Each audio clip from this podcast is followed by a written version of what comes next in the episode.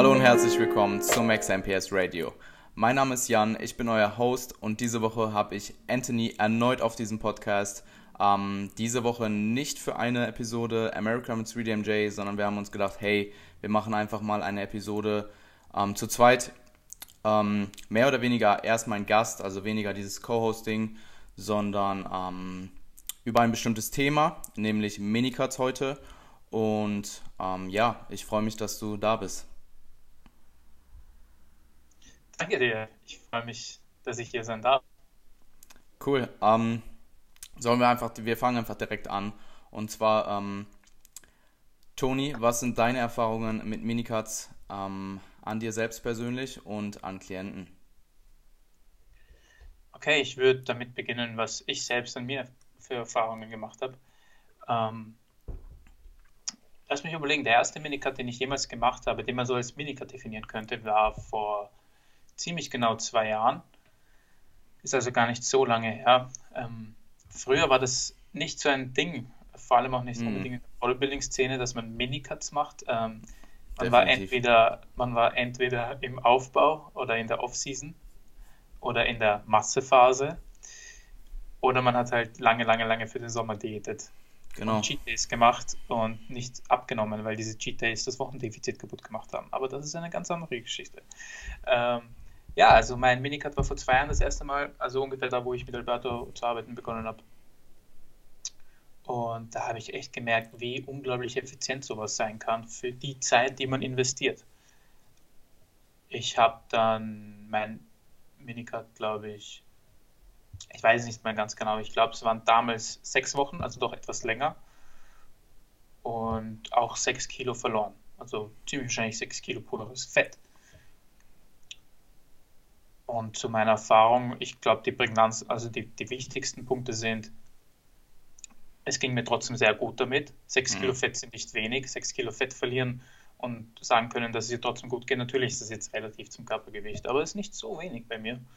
Und es ging mir sehr gut damit. Das Training lief trotzdem super. Und vor allem konnte ich danach wie gewohnt weitermachen. Ja.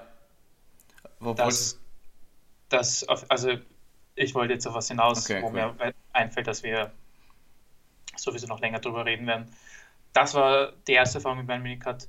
Dann habe ich danach noch einen anderen gemacht, das war vor circa einem Jahr, wo man dann auch sagen könnte, das war vielleicht so die Diät vor der Diät, genauso mhm. wie es die Diät nach der Diät geht, gibt, ähm, einfach um nochmal in eine Position zu kommen, wo ich sage, jetzt kann ich weiterhin aufbauen, bis in die finale Phase vor meiner Wettkampfdiät und starte diese dann aber nicht zu heavy. Wann war der? Der Minicut war vor einem Jahr. Also auch der schon. War, der ging von Jänner bis, bis Februar, irgendwann im Februar. Und dann hatte ich noch ganze zehn Monate, um eben nochmal aufzubauen vor der Wettkampfdiät. Cool. Hätte ich den nicht gemacht, ähm, ich habe in dem, glaube ich, auch sieben Kilo verloren, hätte ich den nicht gemacht, hätte ich jetzt früher zu Diäten beginnen müssen für die Wettkampfdiät, noch früher, als ich sowieso schon habe.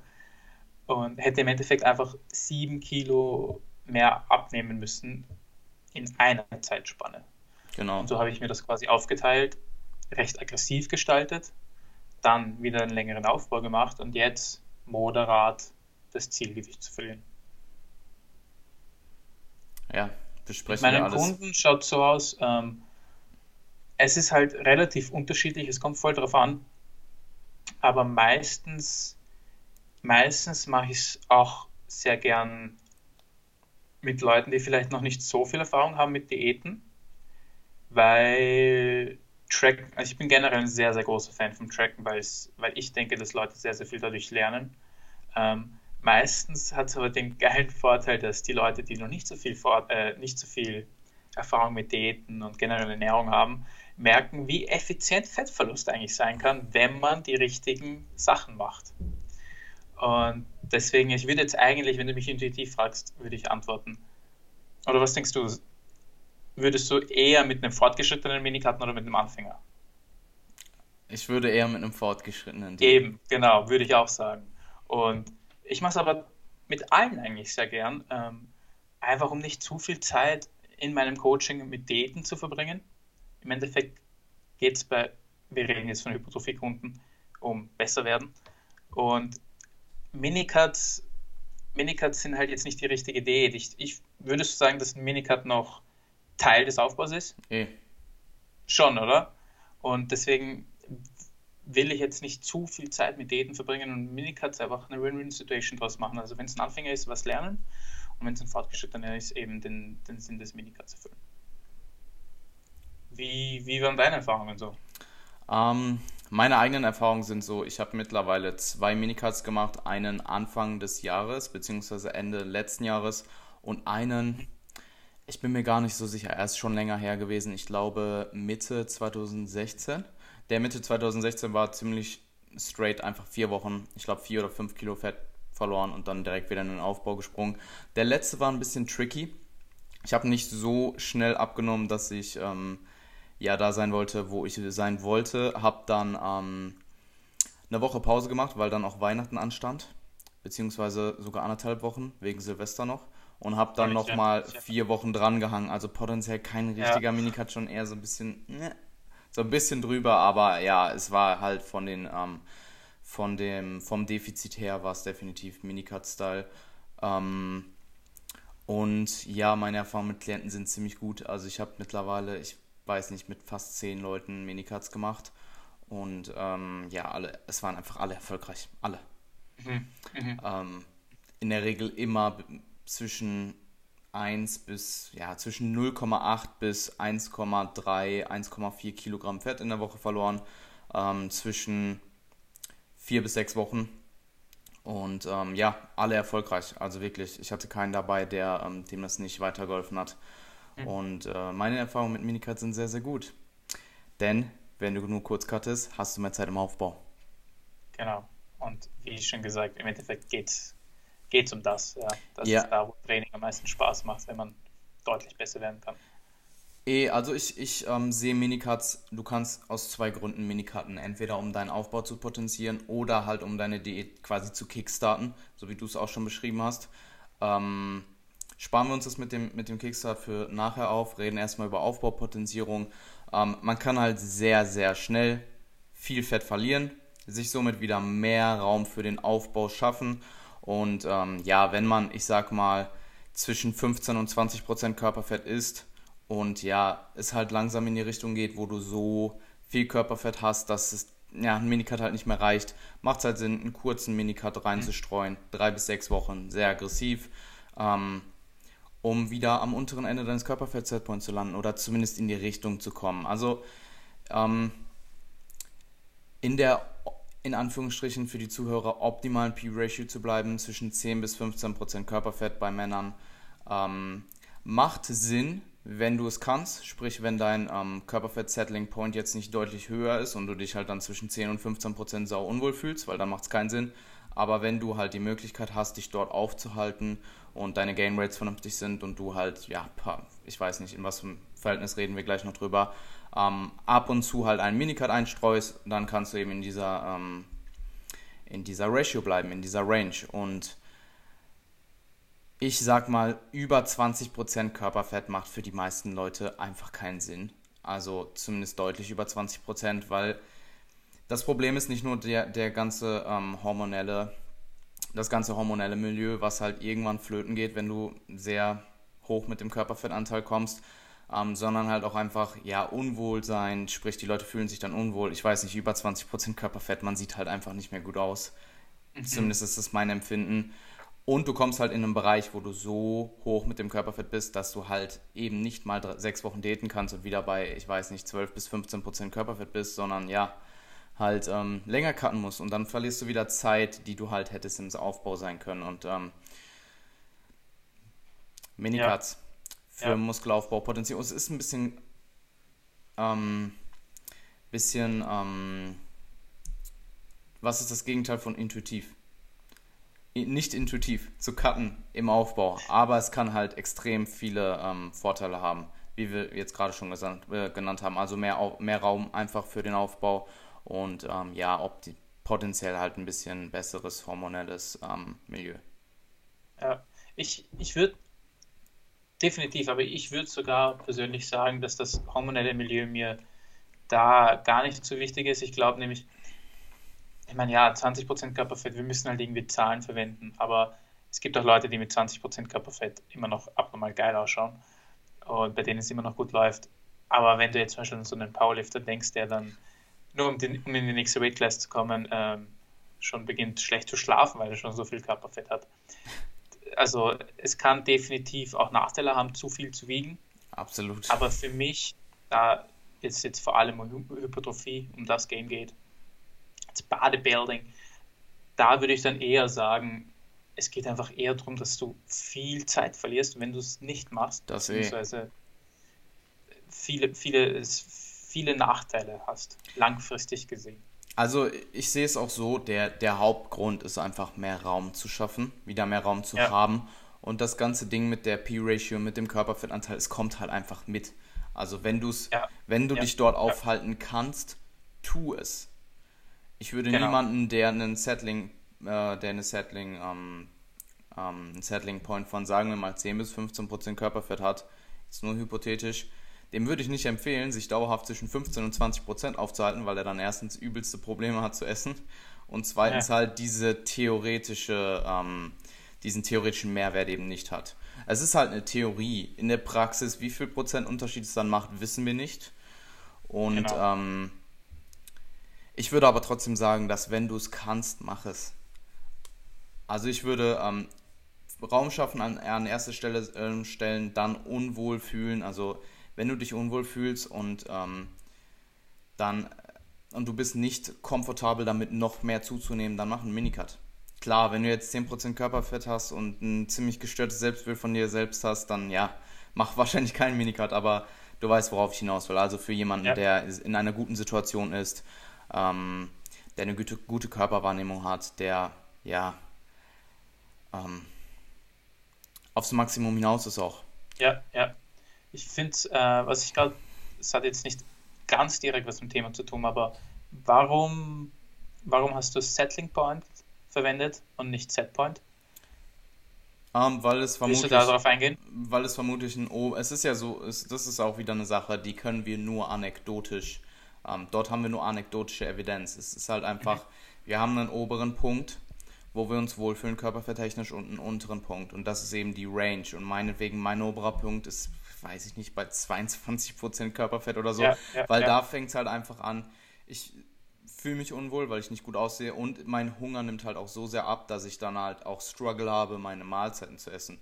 Und mein ja. Unterkörperfett-Setpoint ist vielleicht 12 Prozent, mhm. ähm, wo es dann halt einfach nicht, ohne dass ich andere Nachteile habe, ähm, ja. aufrechterhaltbar ist. Genau. Ich habe das jetzt eben deswegen angesprochen, weil ich mir gedacht, vielleicht ähm, hat sich der eine oder andere noch nicht so viel damit auseinandergesetzt. Also was unglaublich wichtig ist, und das sehen wir, glaube ich, als Coaches sehr oft, ist, ist, dass man akzeptiert, dass ein Settling Point nicht unbedingt genetisch vorgegeben ist, aber er ist halt vorhanden und er ist manchmal ganz anders als beim Nachbarn. Was ich sagen will, ist, ist Minicuts sind jetzt nichts, was mir dabei hilft, meinen Settling Point in kürzester Zeit auf 9% zu bringen, und vielleicht bin ich halt jemand, der den Settling Point niemals auf 9% bringen kann, weil er durch seine Kindheit oder durch seine Vergangenheit, durch seine Umwelt, und da sind wir schon beim springenden Punkt, einfach einen sehr hohen Settling Point hat. Also ich bin ein sehr gutes Beispiel dafür. Ich habe jetzt zum Beispiel, würde ich sagen, in Relation, in Relation gesehen zu anderen Leuten, die das machen, was ich mache, einen relativ hohen Settling Point. Ich war als, als Kind sehr übergewichtig, das bedeutet, ich habe mit 13 noch mehr gewogen, als ich jetzt jemals in dem ganzen Bodybuilding-Game gewogen habe. Und ich habe in meiner schwersten Offseason 96 Kilo gehabt, was viel ist. Masse. Und, Masse.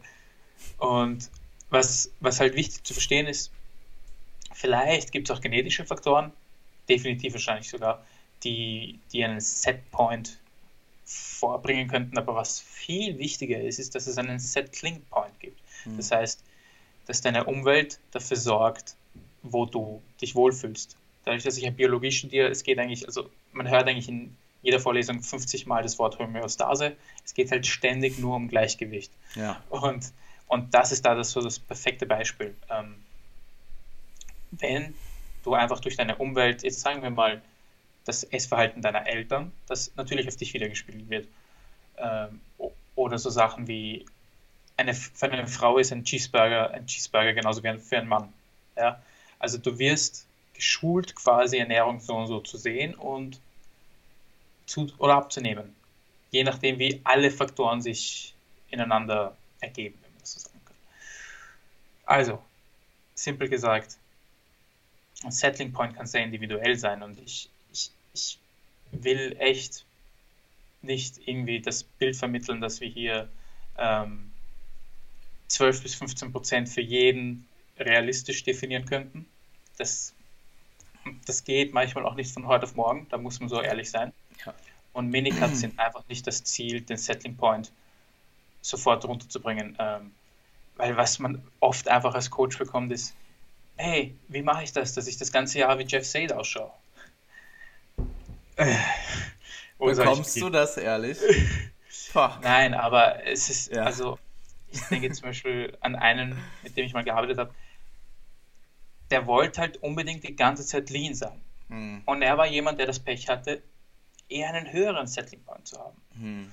Und ich meine, natürlich, wenn, wenn es für dich cool ist, in eher einer Strandfigur die ganze Zeit rumzulaufen und das dein Ziel ist und du fühlst dich damit wohl, dann, dann mach es. Sei dir halt nur der Tatsache bewusst, dass du vielleicht gegen einen Settling Point kämpfen musst, der höher ist, als du ihn gern hättest.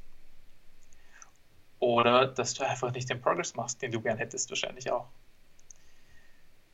Und Minicuts sind halt eher etwas, wo du sagst, du hast jetzt lange Progress gemacht, hast aber gewisse Nachteile, die damit mit sich kommen. Fett, Körperfett. Und die eliminierst du jetzt wieder. Also wir könnten eigentlich jetzt auch darüber sprechen, was würdest du sagen, für wen sind Minicuts eben nicht unbedingt geeignet? Ähm, ja, meine Meinung ist halt eigentlich kompletter Anfänger mit dem Tracken. Da haben wir uns ja jetzt mhm. gerade schon drüber ähm, unterhalten.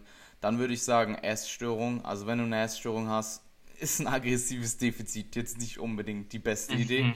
Und ähm, ja, auch Leute mit viel Stress. Also da bei der Sache würde ich ähm, noch kurz drauf eingehen. Also ich, ich habe die Erfahrung, dass Minicuts in der Regel die meiste Zeit eher weniger stressig sind, obwohl, das obwohl du halt dieses hohe Defizit fährst. Aber es ist halt meistens so, dass es, du machst es halt nur sehr kurz. Ähm, aber ja, wenn du gerade eine Klausurphase hast, dann würde ich dir auch nicht unbedingt empfehlen, ähm, empfehlen ähm, 1000 Kalorien Energiedefizit am Tag zu erzeugen oder mehr. Ja. Ähm, du hast aber jetzt gerade einen guten Punkt angesprochen, ähm, auf den ich kurz, äh, kurz eingehen wollen würde. Und zwar hast du gesagt, Minicuts sind nicht unbedingt ähm, dafür geeignet, deinen Körperfett Settling Point runterzusetzen. Und dem würde ich auch grundsätzlich zustimmen, aber du kannst eben, oder ja, wie gesagt, es ist wieder nur anekdotische Evidenz, aber ähm, ich habe halt beobachtet, dass du eben durch ähm, häufigeres Minikutten und ähm, kürzere Aufbauspannen, wenn du von einem höheren Körperfettanteil kommst, eben auch deinen Settling Point langsam über sechs bis, ich weiß nicht, 24 Monate ähm, verringern kannst. Weil wenn du immer nur meinetwegen zwei Monate aufbaust zwischen dem, das ist jetzt für jemanden, der relativ untrainiert ist und ähm, relativ hoch mit dem KFA ist, der kann halt einen Minicut machen, meinetwegen auf jetzt nur hypothetisch auf 15% oder auf 18% Körperfett runtergehen, dann zwei Monate Balken, dann wieder einen Minicut machen auf 15%, dann wieder zwei Monate Balken, dann auf 12% runtergehen. Und ähm, durch diese Aufbauphasen dazwischen, die halt möglichst kontrolliert sein sollen, sprich äh, ja, vernünftige Gain Rates halt zu fahren, verlierst du immer, bist du an jedem Minicut immer ein Stückchen leaner. Und ja. ähm, das würde ich nicht unbedingt jedem so empfehlen, aber gerade für, für jemanden, der startet, relativ mit einem relativ hohen Körperfettanteil startet und aber keine Lust hat, lange zu daten, weil eigentlich wenn du mit einem hohen Körperfettanteil startest und du willst Muskeln aufbauen, wäre zumindest meine erste Empfehlung, mach eine Diät. Weil auch wenn du danach skinny aussiehst, es macht halt einfach keinen Sinn, wenn du 25 plus Prozent KFA hast, ein, ein Jahr zu balken, weil dann bist du am Ende einfach übergewichtig. Und, Definitiv. Ähm, Definitiv. Sehr, sehr guter Punkt und ich denke, du hast vollkommen recht. Auch wenn es anekdotisch ist, ich denke, das stimmt auf jeden ja, Fall. Eh. Ich meinte eben, dass ein Minicut jetzt nicht ist. Ja, ja, das, das habe ich, hab ich schon verstanden. Das ähm, okay, ja, ja. kann ich auch definitiv so bestätigen. Und was ich auch noch mal kurz anmerken will, das Ding mit der P-Ratio. Wie gesagt, das ist eine Theorie und ich würde euch empfehlen, dort zu bleiben, wenn ihr könnt. Und vor allem, es ist, wie, es ist relevanter, je fortgeschrittener du wirst. Sprich, wenn du jetzt super weit fortgeschritten bist und du kannst diese paar Prozent mehr mitnehmen, dann sind diese paar Prozent eben ziemlich viel, weil du machst halt eh nicht mehr so viel Progress und ähm, ja, das sind meine Two Cents ja. zur P-Ratio. Ja. Ich habe selber probiert in der, so. in der, ob, in Anführungsstrichen für die Zuhörer, optimalen P-Ratio zu bleiben und für mich ist es aktuell, sind es wahrscheinlich eher zwischen 12 und 18 Prozent als 10 hm. und 15. Ja. Oder 12 bis 20 vielleicht sogar. Das, das das finde ich sehr wichtig, dass du das sagst, ja. Ähm, Auf jeden Fall. Also selbst du, selbst du, jemand, der selbst relativ ich. viel weiß und viel Erfahrung hat, muss akzeptieren, dass der Settling Point nicht da ist, wo er ihn vielleicht sich wünschen würde oder eben noch nicht da ist. Genauso wie ich vorher das Beispiel von mir erwähnt habe. Ich bin jetzt gerade bei knapp über 80 Kilo. Ich, meine, ich bin jetzt in meiner Diät.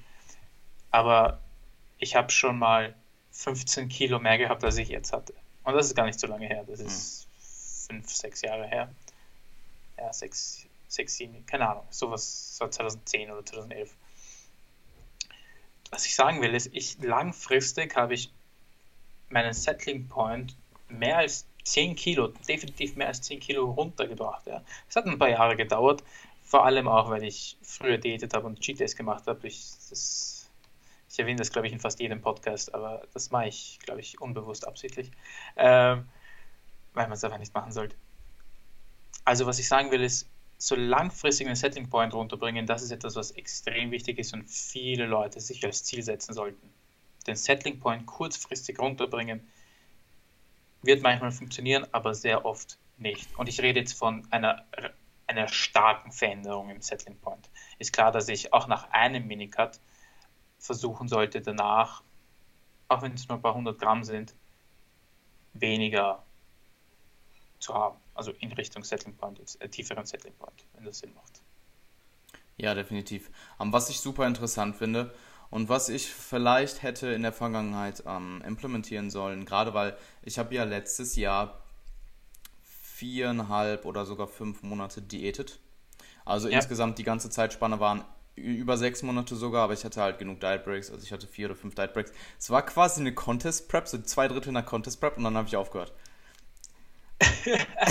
ja, also ich war halt, ich weiß nicht, ich war vielleicht bei 22 bis 25 Prozent Körperfett vorher, das war Ende 2016 war dann am Ende so irgendwo bei, wie gesagt, es ist meine subjektive Wahrnehmung, es kann ähm, definitiv off sein, aber irgendwas zwischen 10 ja. bis 12 Körper, äh, Prozent Körperfettanteil, fünf Monate Diät hinter mir und ich war einfach, also ich war ziemlich fucked.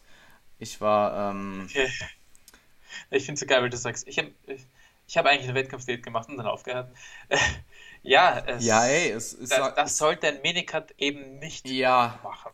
Ja, also es war, es war schon, es war mir, es war von Anfang an kein Minicut geplant, also es war nicht als Minicut geplant. Ich habe einen Minicut am Anfang ja. gemacht, um die Idee zu kickstarten, wollten wir auch noch mhm. drauf äh, eingehen, aber habe ja. halt dann einfach mir gesagt, hey, ich date jetzt so lange, bis es geil aussieht und dann habe ich irgendwo halt mh, hm, wahrscheinlich so ein bisschen zu lange datet. Ähm, es sah ziemlich cool aus, aber ähm, es war halt für mich relativ schwierig erhaltbar. Also ich, ähm, gut, es gab noch ein paar andere Komplikationen, aber ähm, was API, also Renaissance Periodization, und ähm, ja. was sie ähm, nutzen, sind Maintenance-Phasen. Quasi sehr, sehr lange Diet Breaks einfach. Sprich, die, ähm, sie empfehlen auch zum Beispiel einem normalen Gen-Pop-Menschen niemals über drei Monate zu daten. Sie sagen, mach drei Monate Diät, mach einen Monat oder zwei Monate ja. Pause komplett, die, ja. erhalte einfach dein Gewicht komplett und diete dann nochmal drei Monate und mach danach wieder zwei Monate Pause. Es dauert zwar unfassbar lange alles, aber ich ähm, ich habe es selber nie so angewendet, also diese sehr langen Diet Breaks, aber ich könnte mir gut vorstellen, dass es ähm, ja gerade von jemandem, der sehr, sehr hoch anfängt, also meinetwegen für jemanden, der Übergewicht hat, sehr, sehr, sehr gut funktionieren kann.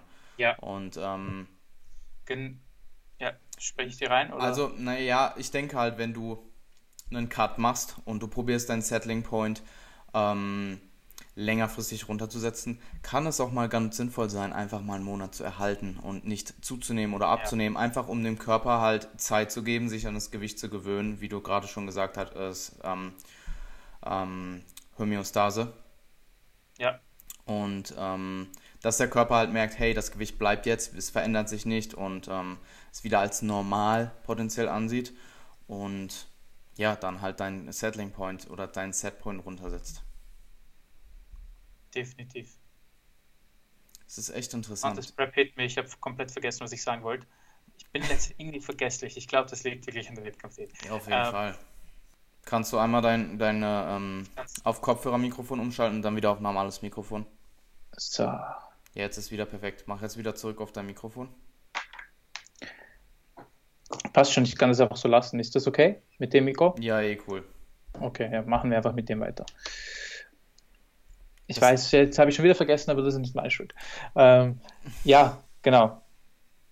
Ich mache das schon länger so, dass ich solche Phasen einbaue. Vor allem eben, wie du sehr richtig gesagt hast, mit Leuten, die etwas mehr Gewicht verlieren müssen. Es macht einfach keinen Sinn.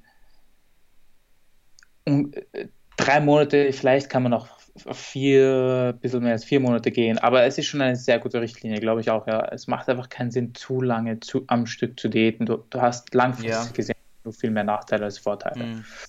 Und ja, wir, wir könnten eigentlich mal auf ein paar Punkte eingehen. Wie würdest, wie würdest du ein Minicut strukturieren und wie lange sollte dauern zum Beispiel? Ähm, ja, machen wir ganz kurz noch. Ähm, sie machen das übrigens auch für Contest Preps. Also sie machen, sie planen ja. dann so, dass sie meinetwegen, du hast eine sechs oder sieben Monate Prep und sie machen einfach eine ein oder zwei Monate dazwischen Maintenance. Aber sparen sich halt die Diet Breaks.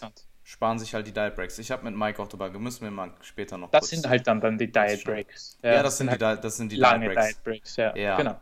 Super. Um, ähm, okay, cool. Sehr interessant, ja. Ja, eh, absolut. Ich habe ihn übrigens auch gefragt, ähm, ja, einzelne Wochen Diet Breaks versus Maintenance Phasen. Ja. Und ähm, ja, werde ich, schnacken wir später noch drüber. Super. Das ist interessant auf jeden Fall. Ähm, okay, cool. Zu den Minicuts. Ähm, ich würde euch empfehlen, ich würde erstmal meine Empfehlung kurz raushauen, dann kannst du ja noch eventuell ergänzen, wenn ja, du ja. was zu ergänzen hast. Ähm, drei, bis, drei bis sechs Wochen. Alles unter drei Wochen reicht in der Regel nicht aus. Ähm, beziehungsweise dann ist es halt so, dass du wahrscheinlich gar kein Minicut brauchst. Also wenn du zwei Monate Minicut hast und dann denkst, wow, krass, ja. jetzt habe ich wieder unfassbar viel Zeit. Äh, Kürzer als drei Wochen ist wird dann wahrscheinlich sehr situationsabhängig ja, und vielleicht macht es eben gerade Sinn, aus irgendeinem Grund, weil gerade das Training eh nicht so gut läuft oder man nicht so viel machen kann oder so, man sagt, okay, jetzt mache ich halt mal zehn Tage Defizit, aber ich würde auch nicht unbedingt weniger als drei Wochen machen. Das Problem ist halt auch, dass ein Defizit bist du, wenn du jetzt einen Tag Defizit fährst, dann verbrauchst du erstmal viel Glykogen und ja, bis du halt wirklich Fett verlierst, dauert es etwas und bis du ein bisschen äh, Momentum aufgebaut hast. Also ich würde euch nicht außer, also klar, es ist immer kontext- und situationsabhängig, aber unter drei Wochen in der Regel nicht. Mhm. Ähm, und ja, alles zwischen drei bis sechs Wochen. Das Problem bei über sechs Wochen wird einfach, dass es hart wird. Ein Minicut ist ja eigentlich dafür, oder die, die Intention des Minicuts ist eben, dass er nicht extrem hart wird und ja. ein extrem großes Defizit für längere Zeit als sechs Wochen zu fahren. Gerade wenn man keine Refeeds macht, was ich in der Regel nie programme für Minicuts. Also ich mache einfach Low Day straight durch. Ähm, ja. Alles über sechs Wochen wird halt schon sehr hart und es, dann kommt man halt auch wieder ins Bedrängnis mit Mesozyklusplanung, weil ich, in, also ich persönlich und auch für, für, ähm, für 90% meiner Klienten programme in der Regel nichts über sechs, sieben Wochen Training ja. pro Mesozyklus. Ja. Und dann wird es halt auch wieder schwierig, weil wie machst du es dann? Planst du dann einen Mesozyklus und den nächsten, da cuttest du dann noch ein oder zwei Wochen der ersten, des, des nächsten Zyklus. Also da, das sind so die, die, die Beschränkungen, würde ich sagen. Drei bis sechs Wochen ist ein guter Richtwert. Wie gesagt, situationsabhängig. Es gibt bestimmte Situationen. Gute, gute Idee. Ähm, ich hatte mit Andy, mit einem Klienten von mir, ja. ähm, haben wir einen sechs Wochen Minicut geplant und er war dann eine Woche krank, sprich er konnte nur fünf Wochen diäten. Und wir haben uns dann entschieden, einfach noch mal einen Zyklus dran zu hängen und haben dann insgesamt ähm, den nächsten Zyklus nochmal zwei oder drei Wochen. Ich glaube, es waren sieben Wochen insgesamt. Aber dadurch, dass er eben die Woche krank war und die Woche ähm, den Deload hatte, wo er halt auch Maintenance gegessen hat, war das Ganze so ein bisschen quasi ein Minicut dann halt ein zwei Wochen Diet Break und dann halt nochmal ein bisschen Minicut. Also ja. solche Situationen passieren und es hat sehr gut in der Praxis. Ja, und es hat super funktioniert. Also der, das waren, ich glaube, acht Kilo oder so in diesen sieben Wochen und der Typ sah einfach nur krass aus. Also äh, ich habe es live gesehen. Dadurch, dass ich ihn im Gym jeden Tag sehe, kann ich das bestätigen. Randnotiz: Wer krank ist, sollte sich keinesfalls im Defizit befinden. Das ist wohl wahr. Ja, ähm, das glaube ich, ja. Ja, drei bis sechs Wochen und ähm, sehr aggressiv cutten, sprich zwischen 1 bis 1,5 Prozent Körpergewicht. Wenn du zwischen, also wie gesagt, es sind wieder nur Werte, es sind allgemeine Werte, es sind so meine ja. Empfehlungen. Wenn du dich Richtung 20 Prozent Körperfett ähm, bewegst oder um die 20 Prozent Körperfett hast, dann kannst du ruhig 1,5 Prozent Körperfe äh, Prozent Körpergewichtsverlust Entschuldigung, pro Woche fahren. Wenn du eher Richtung 15% gehst, dann wahrscheinlich eher 1%. Ähm, ja. Das sind so meine Empfehlungen zwischen 1 bis ähm, 1,5% Körpergewicht. Und Häufigkeit, ich glaube, da unterscheiden sich unsere Meinungen etwas, ähm, sind zwischen 1 bis 3 bis 1 zu 5 Verhältnis, würde ich empfehlen. Alles darüber und ja, es, es, es ist es wäre wahrscheinlich ein zu krasses Thema, wenn ich jetzt wirklich darauf eingehen würde, warum ich keine ähm, Aufbauphasen, die länger als fünf oder sechs Monate sind, empfehle. Ähm, aber ich glaube, da unterscheiden sich unsere Meinungen etwas. Meine Gain Rates, die ich empfehle, sind auch etwas höher als deine. Dementsprechend, ja. das ist wahrscheinlich ja. der hauptausschlaggebende äh, Punkt. Ähm, genau.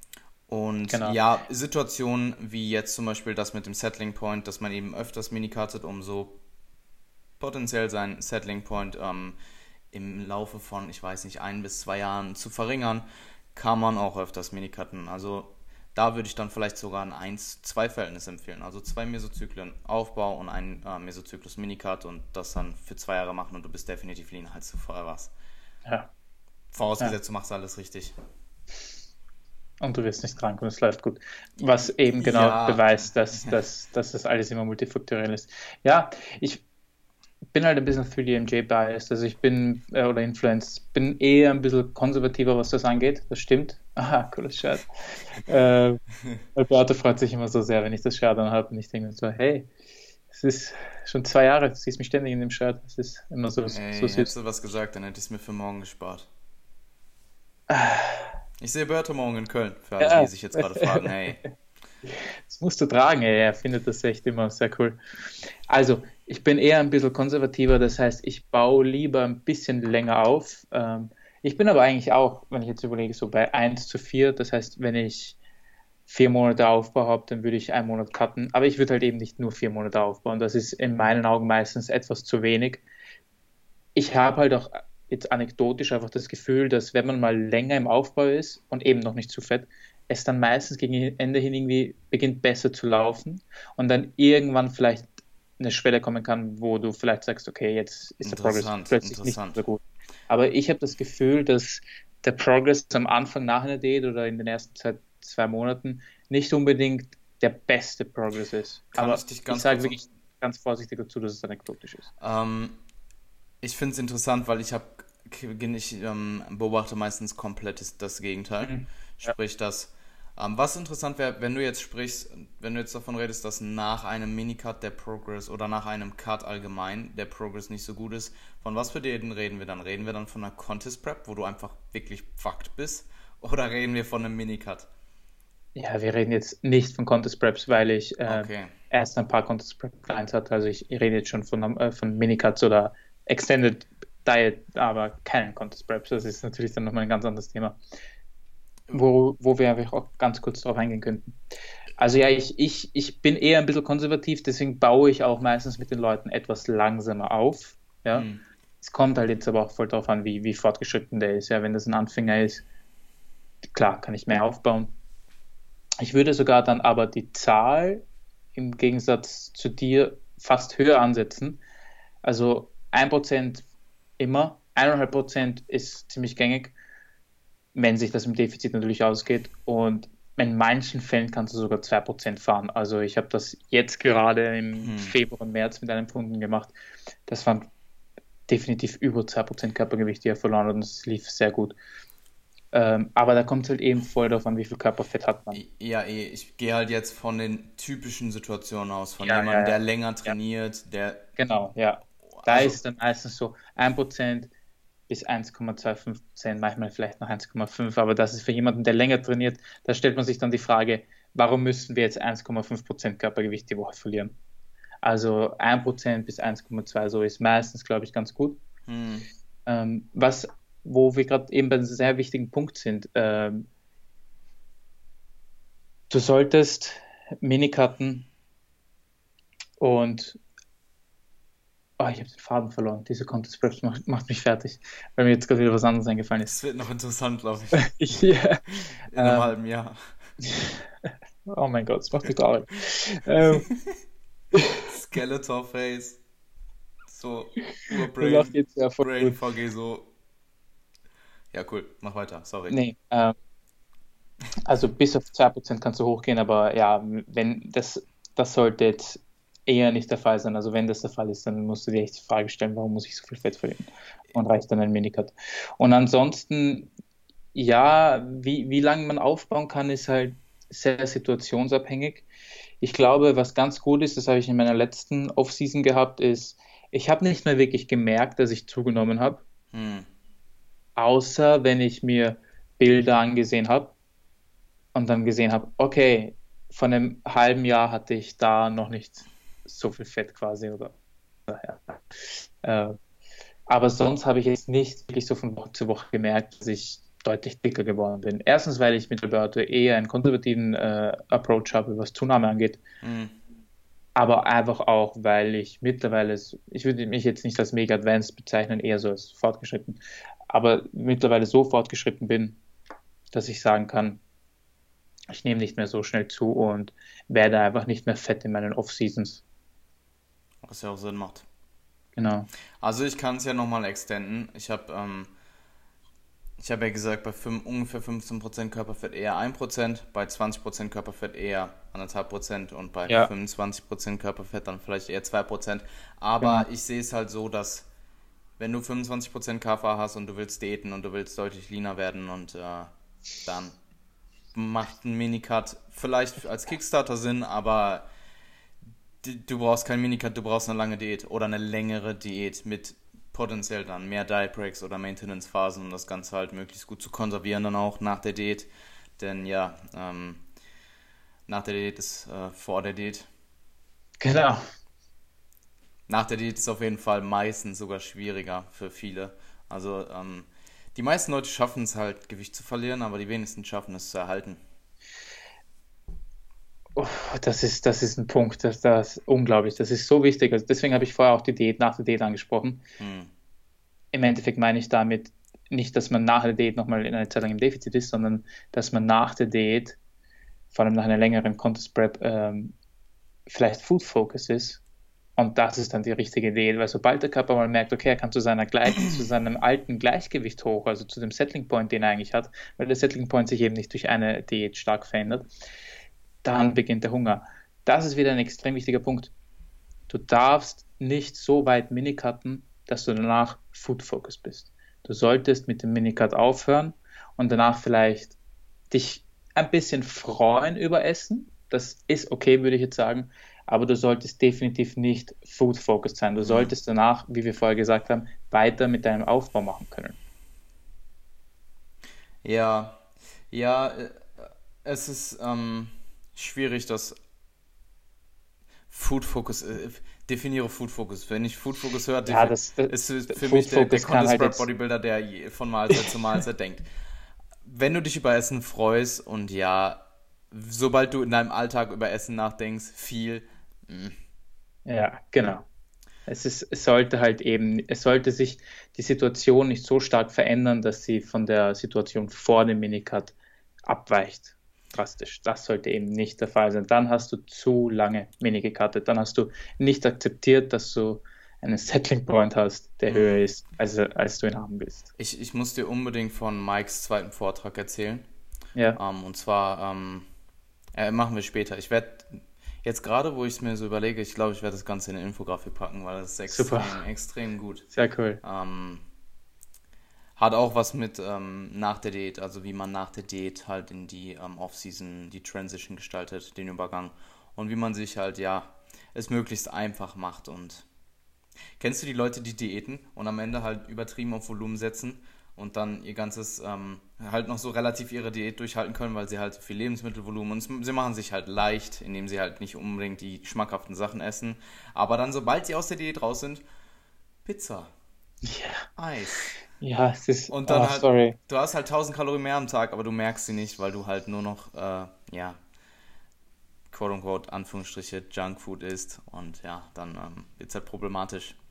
Das, das sind zwei Punkte, die ineinander gehen. Also, erstens ist es extrem wichtig, dass man gewisse Habits hat und die nach jeglicher Diät, aber vor allem auch nach einem Minicut einfach beibehält.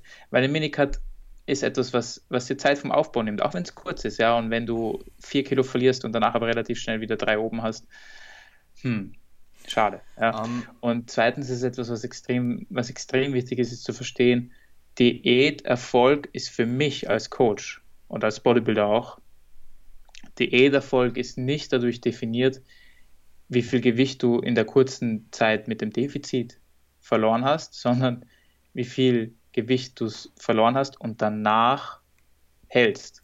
Wenn ich dich jetzt heute ja. sehe, du hast deine 100 Kilo, du machst eine Diät auf 90, in einem Monat bist du halt auf 90. Wenn ich dich in, einem, in 12 Wochen wiedersehe und du bist schon wieder auf 100, dann war das nicht wirklich Diäterfolg. Dann hast du eigentlich, dann bist du im Geist gerannt, dann hast du eigentlich fast deine Zeit verschwendet. Vielleicht hast du was dadurch gelernt, dann ist es sicher super. Aber Diäterfolg ist immer so definiert, dass du nach der Diät situationsgetreu optimal weitermachen kannst. Ja, ich glaube, unsere Meinungen allgemein zu Gain Rates gehen ein bisschen auseinander. Ich also da geht es jetzt nicht darum. Ja, ja ich habe ich hab's schon Ich habe jetzt so eher an General Population mm, gedacht. Okay, cool. Jemand, der noch nicht so viel Diäterfolg, so Diäterfahrung hat. Um, ja. Oder meinst du, du würdest jetzt von 90 in einem Monat auf, also von 100 auf 90 in einem Monat und in 12 Wochen schon wieder auf 100 sein? Ich habe noch nie eine Situation gesehen, wo jemand von 100 Kilo auf 90 in einem, einem Monat cutten kann. Also klar ist es möglich, aber es ist mir jetzt persönlich, also ich habe es noch nie so beobachtet.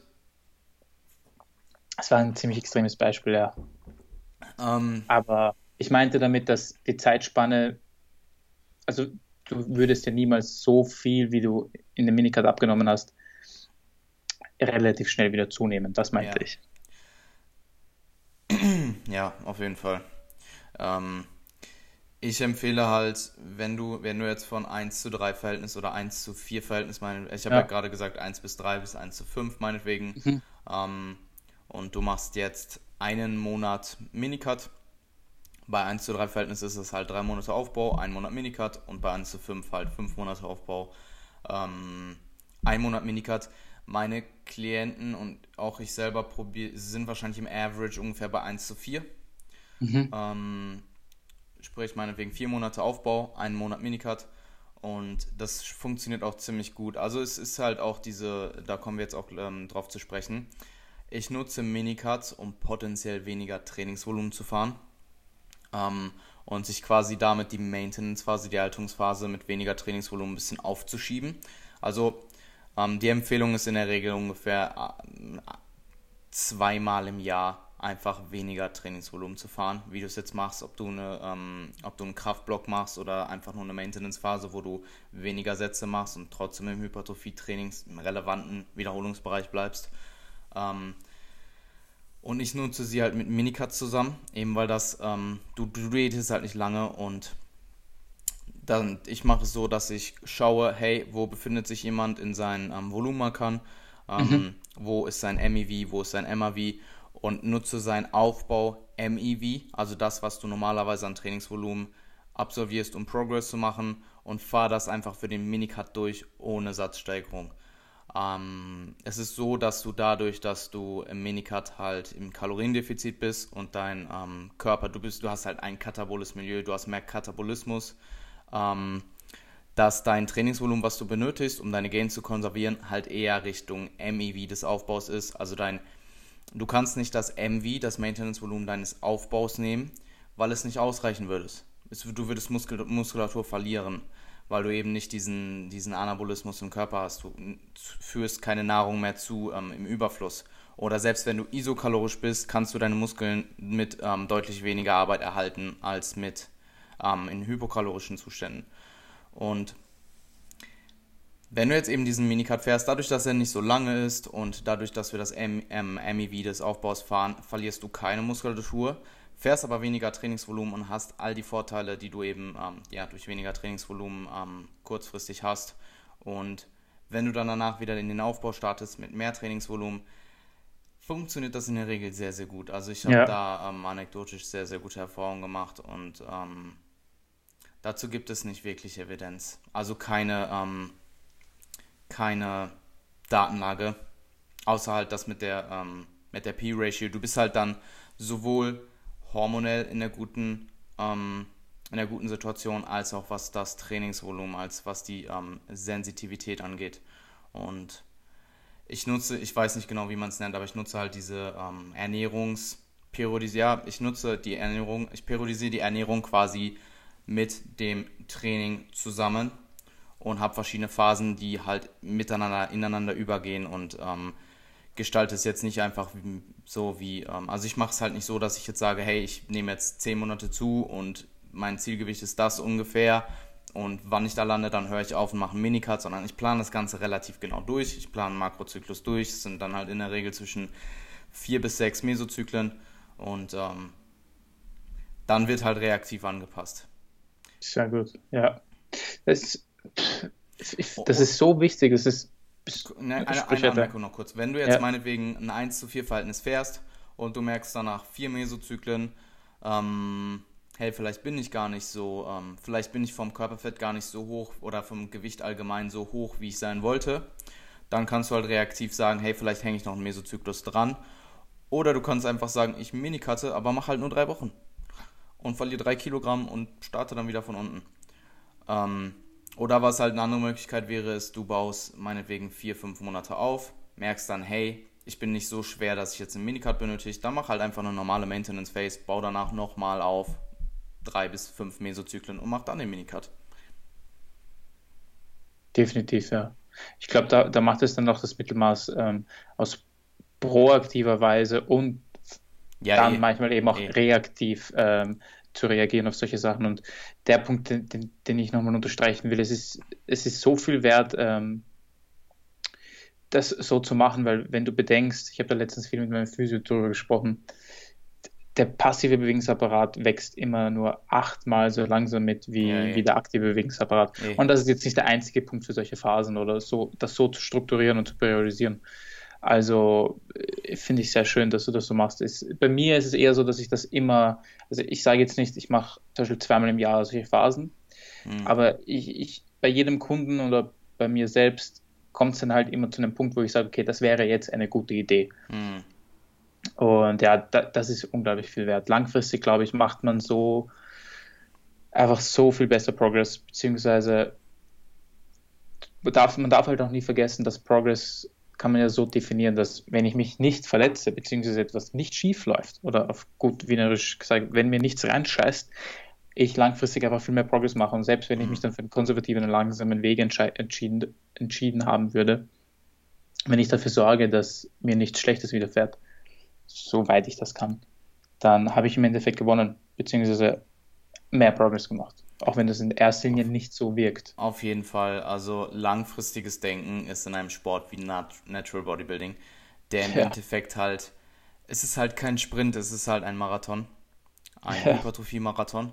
Und ähm, wenn du verletzungsfrei bleibst und langfristig denkst und ja, Phasen, spätere Phasen, poten späte Phasen mit ähm, bestimmten akuten Phasen potenzieren kannst ähm, und dafür halt dann mal in den sauren Apfel beißt und weniger trainierst und vielleicht gerade nicht zunimmst, ja. ähm, dann ist das eine super Sache.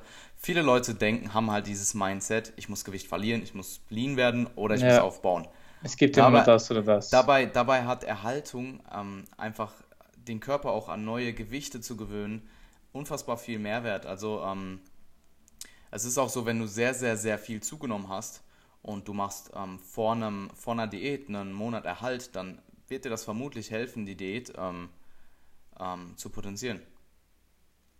Und du machst es, wie du, wie du es auch schon angesprochen hast, kurz ähm, wegen der Diät. Früher hat man das, glaube ich, im Bodybuilding ähm, Tied Up genannt. Er hat dann hab, ich glaube, Bodybuilder haben das früher ein bisschen so gemacht, um einfach mal ein bisschen fester zu werden. Ja, und dann haben sie die Diät erst richtig begonnen.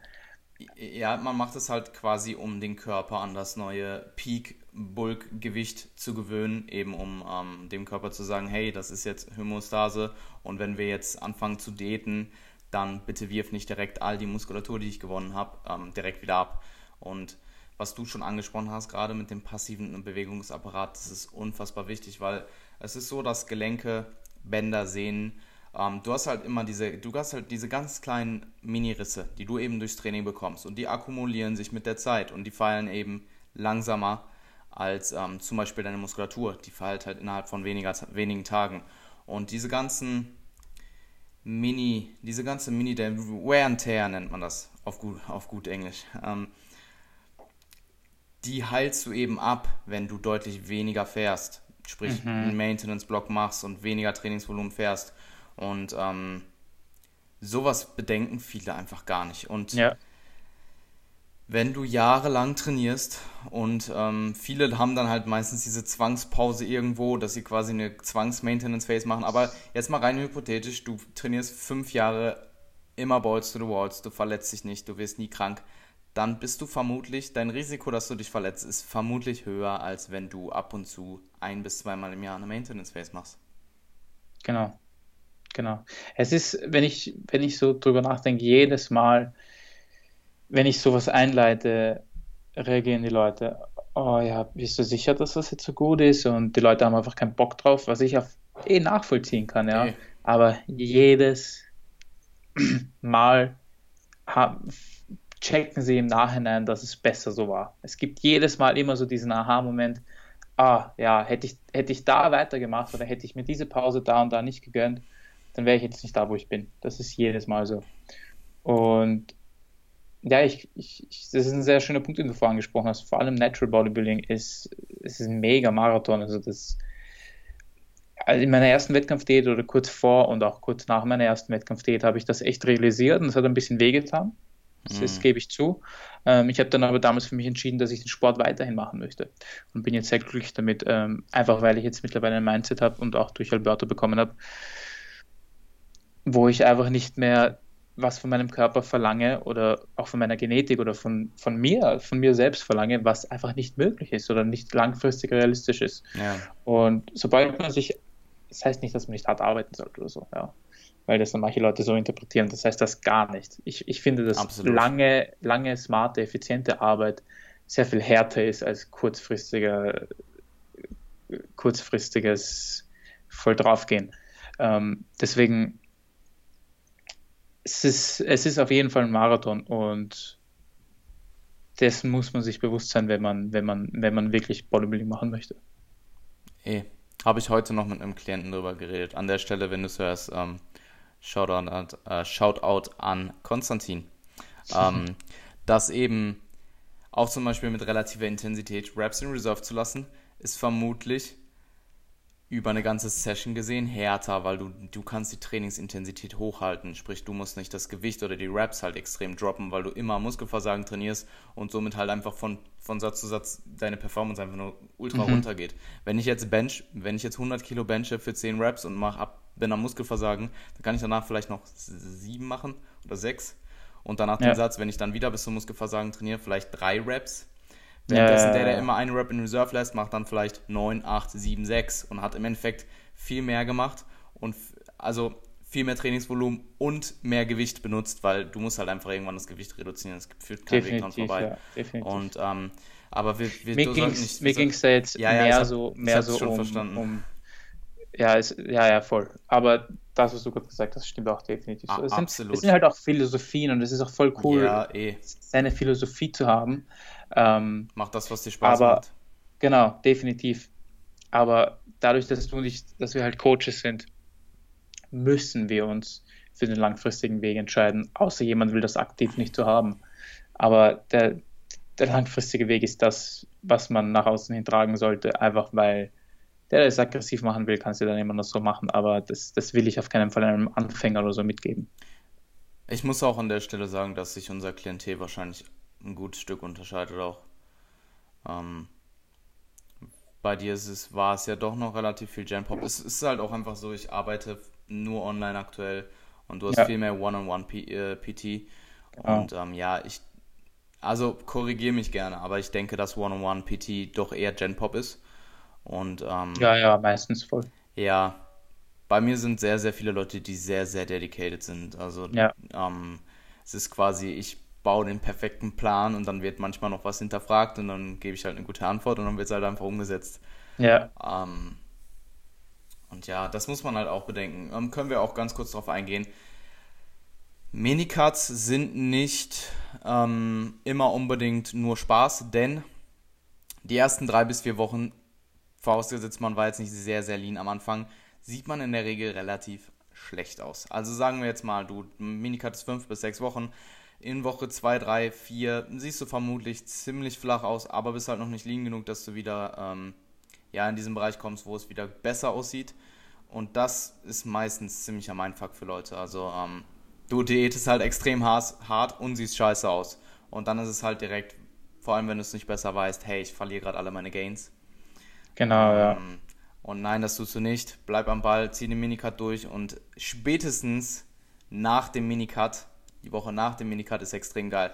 Aber was ich dir ja. ähm, erfahrungstechnisch sagen kann mit Klienten, ist einfach, dass ich, ich hatte es jetzt letztens erst wieder, ähm, dass jemand mit mir, äh, dass ich mit jemandem einen Minicut gemacht habe und er sah in Woche, an der Stelle Shoutout an Marcel, ähm, er sah, glaube ich, in Woche vier oder fünf plötzlich so viel besser aus. Also ich habe mhm. die Bilder verglichen und dachte, what the fuck? Also wirklich ja. diese eine Woche Difference war so unfassbar und ja, das sehe ich halt wirklich sehr, sehr oft. Also ich glaube, bei Andy war es auch Woche 3 oder Woche 4, wo ich mir einfach dachte, so wow, was geht. Und ähm, ja, die ersten Wochen sind in der Regel hm, meh. Ja, meistens, ich würde dem zustimmen, dass es, glaube ich, meistens so ist.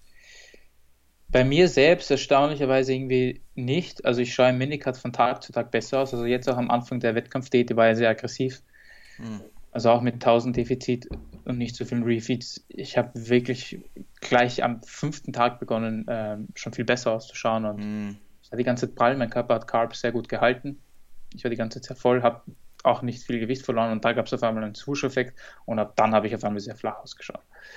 Also ja, aber meistens würde ich auch sagen, sei darauf gefasst, dass erstens dir das nicht gefallen wird, was du im Spiegel siehst, weil du einfach ziemlich wahrscheinlich sehr flach sein wirst, was dadurch kommt, dass du so wenig isst.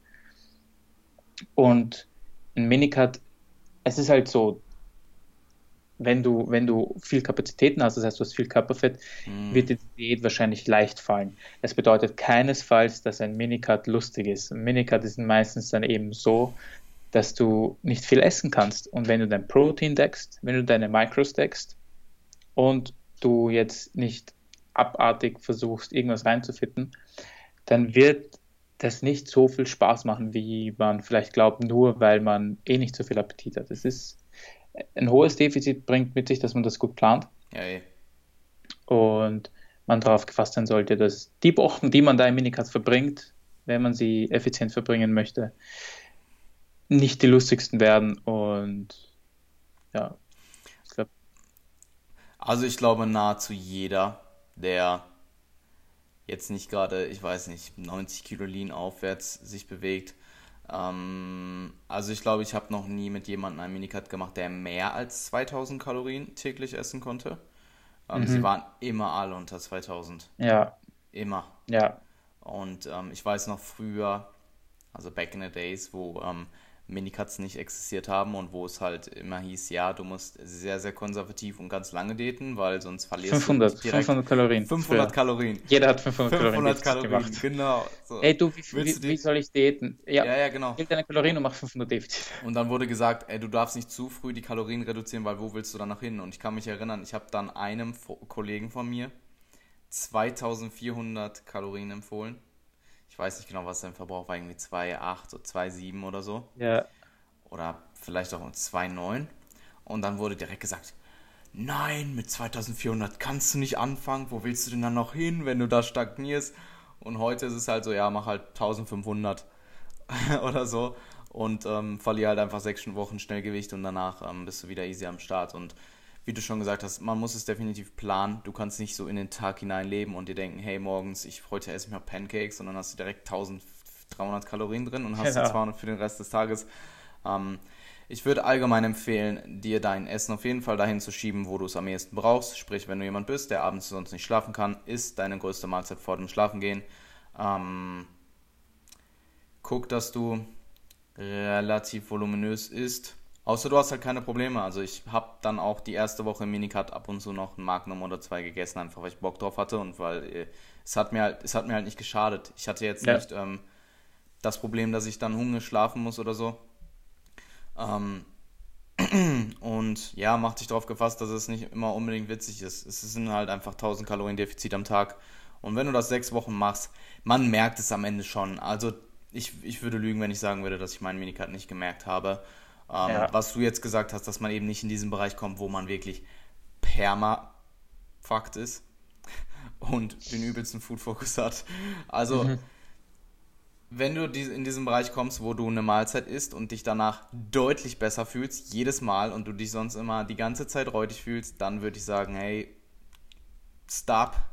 Ja. Und mach keinen. Das ist gerade Story of my life. Ich habe vorher ja. Magerquark oder Topfen gegessen mit einer großen Banane. Ich esse eigentlich Bananen esse ich nicht so oft, weil ich, ich sind mir die Kalorien nicht so, ja, so krass wert. Und ich hatte aber jetzt vorher dann noch genug Kalorien, habe eine große Banane in den Topfen gehabt davor ging es mir so schlecht und danach, mm. es, ist, es, hat mich so glücklich gemacht. Also ja, ich bin schon definitiv krass in der Prep-Mode. Zum Minicut noch, ja. Und als, als, als finalen Tipp noch von mir, sieh den Minicut nicht immer nur als, als so ein Teil des Aufbaus und ja, rein und raus, sondern versuch durchaus etwas für deine zukünftigen längeren Diäten, falls Fall. du Bodybuilder bist, zu lernen. Also experimentiere herum. Wenn, wenn, wenn Jan oder ich zum Beispiel es bevorzugen, nicht viel zu frühstücken, heißt das nicht, dass es für dich so sein muss. E. Und wie ist das aus? Also versuch wirklich, auch wenn das nur drei Wochen Minicut sind, so viel wie möglich daraus zu lernen, weil vor allem ein starkes Defizit bringt dir bei, womit du gut klarkommst. Also wenn du wenn du da, wenn dich das und das satt macht und das und das dich zufrieden macht, hm.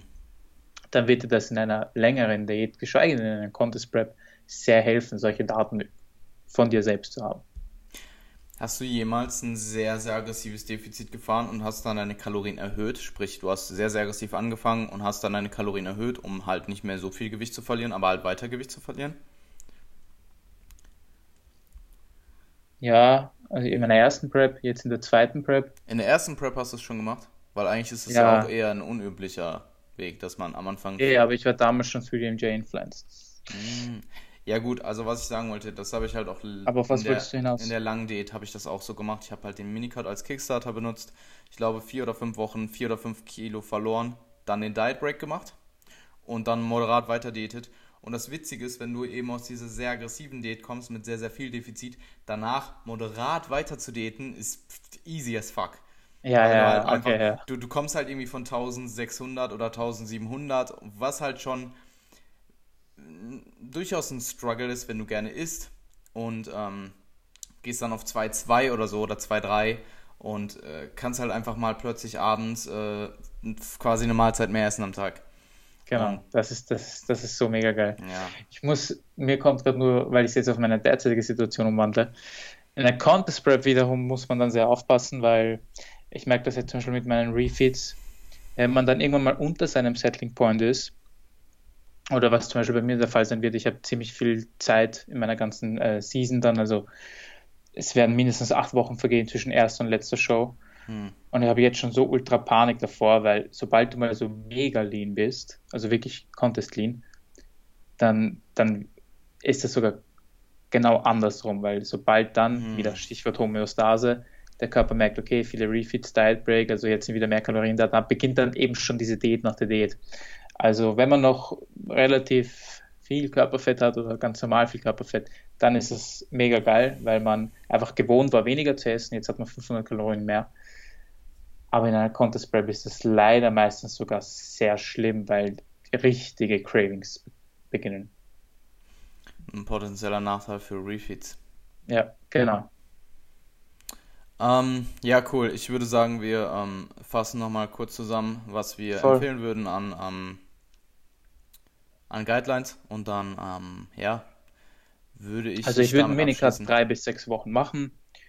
Immer dann, wenn du, wenn du so an deinem oberen, an deiner oberen Range bist, wo du dich im Aufbau befinden möchtest. Wenn, wenn es sich ergibt und du am besten vielleicht sogar mit einem Coach arbeitest, kannst du es kannst du ein bisschen länger machen, aber ich würde es wirklich nicht länger als sechs Wochen gestalten. Dafür relativ aggressiv. Das ist halt jetzt auch wieder, was man nicht ganz pauschalisieren kann, aber ich denke, mit so mindestens 1% Körpergewicht haben die meisten Leute kein Problem. Bis hin zu meinetwegen 2% eben, aber so 1% bis 1,5% des Körpergewichts zu verlieren in der Woche ist, glaube ich, recht gut. Und ja, das sind so die Hard Facts. Fällt dir noch was ein? Ähm, ja, drei bis sechs Wochen hast du schon gesagt, eins bis anderthalb Prozent wären so meine allgemeine Empfehlung, zwei Prozent für Ausnahmesituationen, ähm, Häufigkeit eins zu drei bis meinetwegen eins zu fünf ist meine Empfehlung, deine ist vermutlich höher oder sogar eins zu zwei in Situationen, die es, ähm, in Situationen, die es eben, ähm, ja, in denen es vorteilhaft sein könnte, wie wir beschrieben Mhm. haben, wo man halt öfters Mini cuttet und somit potenziell im Laufe der Zeit immer leaner wird und halt einfach keine lange Diät machen muss. Genau. Ähm, ansonsten für den Average 1 zu 3 bis 1 zu 5. Was ist deine Empfehlung da?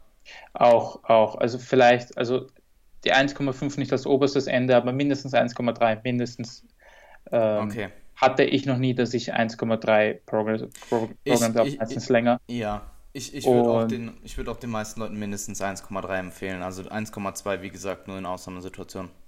Ja.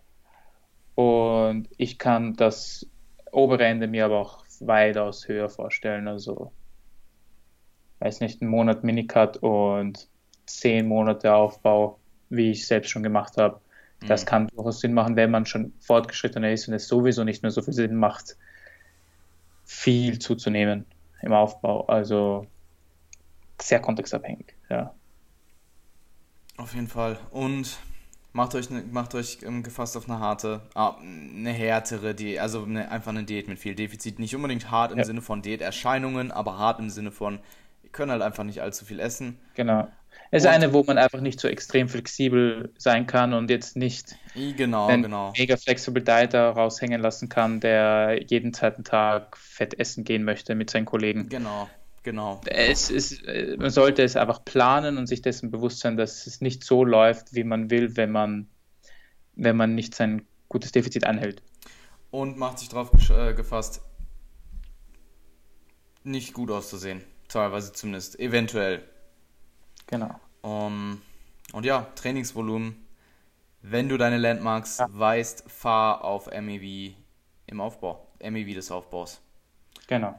Wenn du sie nicht weißt, würde ich damit ein bisschen aufpassen und auf jeden Fall eher zu ähm, eher konservativ reduzieren. Ja. Weil du Mach auf weißt- jeden Fall weniger. Mach auf jeden, es ist, macht überhaupt keinen Sinn, genauso viel zu machen. Außer er geht sehr kurz, dann kann man vielleicht drüber, wieder drüber streiten, dass man sagt, okay, vielleicht ändert man nichts am Volumen. Aber wenn ich jetzt von so einem radikalen 4-5-Wochen-Cut spreche, Hm. dann mach weniger. Ja, Wenn es, du deine es ist, es ist, es ist, glaube ich, schon auch kontextabhängig, weil es gibt ja auch Leute, die, ähm, ich meine, wenn wir jetzt davon reden, dass du jemanden hast, der immer sonst im Aufbau von MEV bis MAV trainiert und ähm, somit potenziell das Maximum rausholt und du dann jemanden hast, der seine Landmarks nicht kennt und ein bisschen, sage ich mal, mehr random trainiert, einfach das, womit Ja, er ja, ja. Progress macht, vielleicht bewegt er sich gerade so vom MEV bis Mitte, von MEV bis MAV und wenn du dann halt zu stark reduzierst, dann bist du irgendwann halt auf, hypothetisch, auf Maintenance-Volumen im ähm, hyperko ähm, hyperkalorischen Zuständen. Und wenn du dann anfängst zu daten, ja, dann ist halt, es ist alles Theorie und es ist alles hypothetisch, aber diese Landmarks existieren halt. Ähm, und Genau. wenn du deine Landmarks nicht kennst, würde ich eher zu konservativ reduzieren und dann nicht in Kauf zu nehmen, Muskulatur zu verlieren im Minicut. Genau, sowieso. Ja. Ja. wenn du weißt, dass du im Aufbau noch deutlich mehr Kapazität nach oben hättest, theoretisch, du einfach nur keinen Bock hast oder keine Zeit oder dass halt einfach deine Gegebenheiten gerade so sind, dass du weniger trainierst ähm, und du weißt, du könntest mehr machen, dann reduziere vielleicht gar nicht so viel im Minicut. Das wären jetzt genau. so meine pauschalen Empfehlungen, wenn du deine Landmarks nicht kennst. Ja. Cool. Perfekt. 30 Minuten, Anthony. ja, es ist, ist ein bisschen länger geworden. Aber es gibt immer so viel zu erzählen, dass nee. da müssen wir noch besser werden in unserer Zeitanhaltung. das, das war nichts. Ja, gut, ey. Bevor wir es jetzt noch länger machen, ähm, Anthony, danke. Danke dir. Und, ähm, es hat Spaß gemacht. Mega. Ich wünsche dir einen schönen Abend. Dir auch. Mach's danke gut. dir. Ciao. Ciao.